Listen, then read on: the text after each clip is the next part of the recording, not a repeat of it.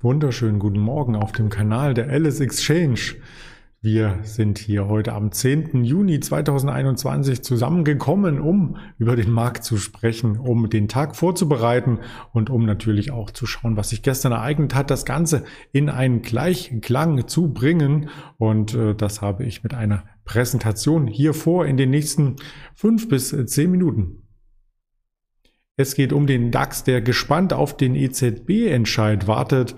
Und wir haben auch neue Schlagzeilen zu Volkswagen, diesmal aus einer ganz anderen Riege. Das werden wir uns direkt hier auch anschauen. Und zuvor der Blick auf den gestrigen Mittwoch im DAX, der ja, ja, wie es am Mittwoch häufig der Fall ist, ein bisschen volatiler ist als an den Tagen zuvor. Das war auch für die Trader ganz spannend, aber wir haben nicht ganz die Kurslücke erreicht, die wir zum Monatsanfang hier noch im Markt zurückgelassen haben. Im Tagestief 15.505 Punkte. Im Hoch gab es keine Überschreitung des Levels, was wir am Dienstag und am Montagmorgen schon gesehen hatten. Also der Markt hat gleich quasi einen Abwärtstrend eingeleitet, diesen dann später gebrochen am späten Nachmittag und ja, so ein kleines Gegensignal zumindest, um die Verluste einzudämmen. Das war das Geschehen gestern. Im großen Chartbild sieht es noch nicht gefährlich aus, aber wir müssen uns ein Stück weit auch entfernen jetzt von den Rekordhochs. Nach fünf Tagen im Plus die hier jeweils mit einem neuen Rekordhoch abschlossen, ähm, konnte man jetzt zwei Tage leichtere Kurse beobachten. Es bleibt spannend, wie das Ganze sich heute vollzieht, denn heute ist EZB-Sitzung. Ich komme gleich noch einmal darauf, was man hier erwarten könnte und in der Vorbörse sieht man schon, keine große Veränderung. Also so wie wir gestern aus dem Handel gegangen sind, 1735, der Abendhandel 22 Uhr 584 ist ein Stück weit tiefer gewesen. Also in diesem Bereich dürfte der Markt eröffnen und da bin ich persönlich auch sehr gespannt, ob wir mit einer kleinen Kurslücke starten, ob es wieder wie an den Vortagen direkt nach der Öffnung etwas Druck auf der Unterseite gibt oder ob wir ähm, direkt über die 15.600 zurücklaufen können.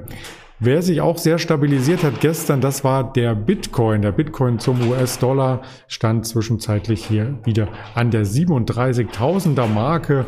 Im Tief waren wir ja hier bei 31.000. Das war auch dieses äh, Tief. Hier sieht man es im Linienchart nicht ganz so deutlich, sondern eher im Kerzenchart. Aber ich kann es auf der Tonspur rüberbringen. Dieses Elon Musk und China News äh, Debakel fast schon für den Bitcoin. Da waren wir ja im Tief hier bei 30.000.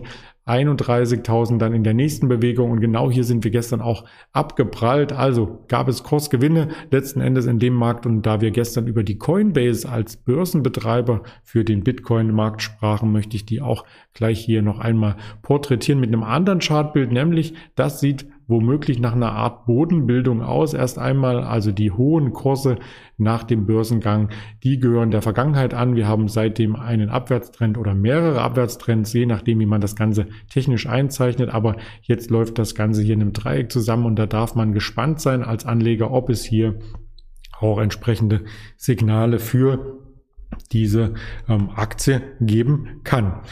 Die EZB-Sitzung heute im Fokus äh, zu den Termin komme ich gleich noch einmal, aber 1345 ist gesetzt. Zinssatzentscheidung der EZB. Hier wird nichts erwartet. Also die Zinsen sollen auf dem historisch niedrigen Niveau bleiben, aber 14.30 Uhr die Notenbank Pressekonferenz, die dürfte spannend werden mit Christine Lagarde am Mikrofon und Pressestimmen und Fragen zur weiteren konjunkturellen Entwicklung, zu den Hilfsprogrammen, die ja nun schon seit mehreren Monaten hier den Markt unterstützen und mit Liquidität versorgen. Wie geht das Ganze weiter? Und es gibt noch ein weiteres Thema, was man im Zusammenhang mit der EZB erörtern muss. Und darauf lege ich jetzt erst einmal den Fokus. Es geht um ein Verfahren gegen Deutschland. Deutschland hatte ja geklagt quasi gegen die EZB, gegen die Anleihenkäufe, dass das Ganze ähm, hier gegen das EU-Recht verstoßen könnte. Also Deutschland hat ähm, quasi gegen die Grundprinzipien des EU-Rechts ähm, hier bei der EZB eine Klage erhoben und jetzt gibt es die Gegenklage. Letzten Endes die EU leitet ein Verfahren gegen Deutschland ein wegen äh, Verletzung, nee, Vertragsverletzungsverfahren, Einleitung eines Vertragsverletzungsverfahren.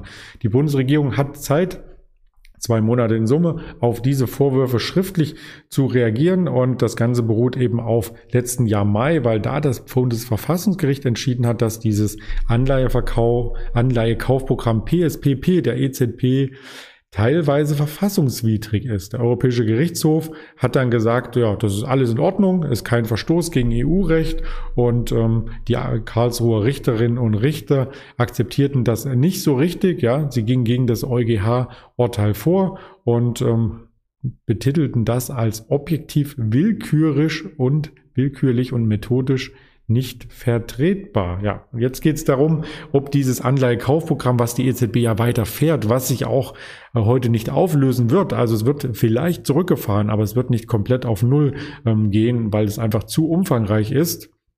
Und ähm, dieser Hauptkritikpunkt an den Anleihekaufprogrammen ähm, ist eben die Unverhältnismäßigkeit, also dass es wirtschaftliche Auswirkungen auf die Bürger und Bürgerinnen hat, letzten Endes, weil wir ja durch dieses ähm, Programm auch in Richtung Inflation getrieben werden und weil diese Schulden, die letzten Endes in den Bilanzen auftauchen, seitens der Notenbank ja auch irgendwann mal abgearbeitet werden müssen. Also das ist ein Riesenthema. Das kann ich auch in einer kurzen Schalte hier nicht vollumfänglich erklären. Das müssen auch Richter entscheiden am Ende. Und meine Meinung zählt hier mit Sicherheit überhaupt nicht.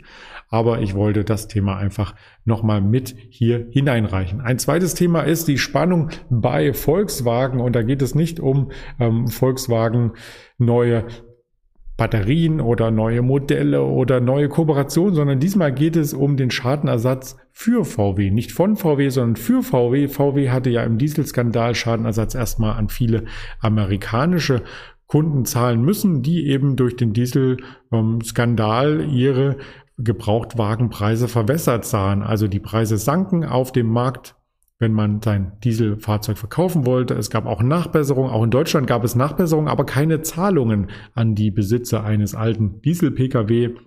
Und da ein Gericht nun entschieden hatte, dass hier die ehemaligen VW-Manager, Herr Winterkorn zum Beispiel und andere frühere Top-Leute, ähm, quasi das ein bisschen vertuscht haben, diesen Dieselskandal, oder zumindest herausgezögert, ähm, kommt nun auf diejenigen Personen eine Schadenersatzforderung von Seiten von Volkswagen zu. Und die ganzen Manager zusammengerechnet, also nicht der Herr Winterkorn alleine, müssen 288 Millionen zahlen. Das ist für VW jetzt keine Riesensumme. Also da gab es schon größere Summen, die hier durch Kooperation oder äh, Gerichtsverfahren bewegt wurden. Aber es ist natürlich ähm, auch ein Zeichen, was hier gesetzt wird. Und wenn man das Ganze auf den Herrn Winterkorn runterbricht, sind es für ihn persönlich 11,2 Millionen Euro, die gezahlt werden müssen. Also eine ganze Stange Geld.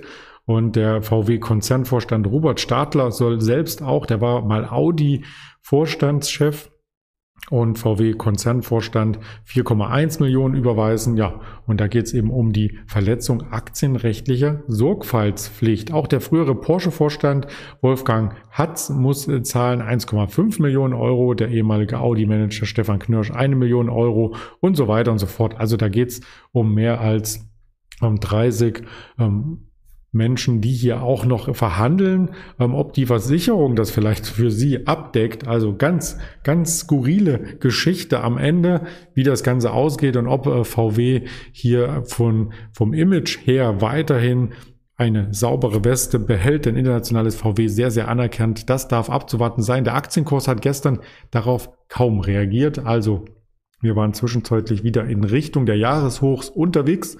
Ein kleiner Rückschlag hier in den letzten beiden Handelstagen, aber da war auch der Markt ähm, schwächer. Also mit dem Markt schwingt die VW-Aktie, kann man sagen. Und insgesamt, solange charttechnisch der Aktienkurs über der 200 bleibt, sieht es auch insgesamt aus charttechnischer Sicht für die Volkswagen-Aktien gut aus. Das sind übrigens die Vorzüge, die im DAX notieren, nicht zu verwechseln mit den Stammaktien, die es natürlich auch noch gibt. Was stehen heute für Unternehmensdaten an?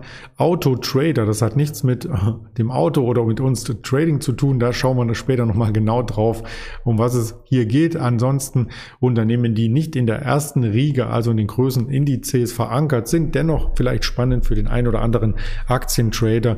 Und natürlich die Meme-Aktien, wie man so schön sagt, die stehen heute auch wieder im Fokus. Dazu hatten wir gestern ausführlich berichtet mit dem Roland in der Mittagsschalte. Gern nochmal in den Kanal reinschauen für weitere Infos. Und ich deutete es bereits an, heute Nachmittag EZB-Sitzung, das ist auch die Zeit, wo die meisten Termine heute anstehen. 13.45 es wird nichts erwartet beim Zinsentscheid und beim Einlagenzins für die Banken, also hier unverändert, Prognose 0,5, vorherig 0,5 als Minus natürlich.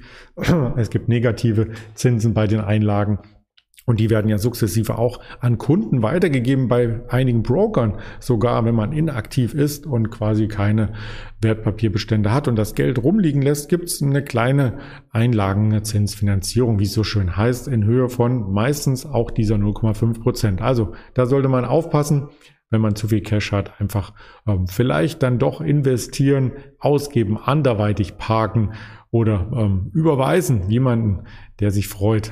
14.30 Uhr dann die Pressekonferenz, Christine Lagarde vor dem Mikrofon. Das dürfte spannend werden. Ich schaue mir das auch live an, werde vielleicht auf dem Kanal hier auch nochmal darüber berichten am Nachmittag. Deswegen kein Mittagsinterview mit einem Händler der LS Exchange, sondern mich nochmal zu sehen und parallel dazu der Verbraucherpreisindex aus den USA 14.30 Uhr ein Zeichen in Richtung Inflation. Genauso wie die Erstanträge auf Arbeitslosenunterstützung, die ein bisschen schwächer erwartet werden, aber diese Zahlen werden ja oftmals in die eine oder andere Richtung übertroffen, unterschritten. Also wer weiß, was da rauskommt. Die Prognosen kann man hier in letzter Zeit zumindest ähm, ein bisschen in den Hintergrund stellen. 20 Uhr noch das monatliche Budgetstatement der Vereinten, Vereinigten Staaten. Das Ganze sehen Sie weiterhin auf YouTube, Twitter, Instagram, Facebook mit Tagesupdates und das Video auf der Tonspur bei Spotify, Deezer und Apple Podcast. In diesem Sinne Ganz lieben Dank für deine Aufmerksamkeit. Komm erfolgreich durch den Handel und bis später.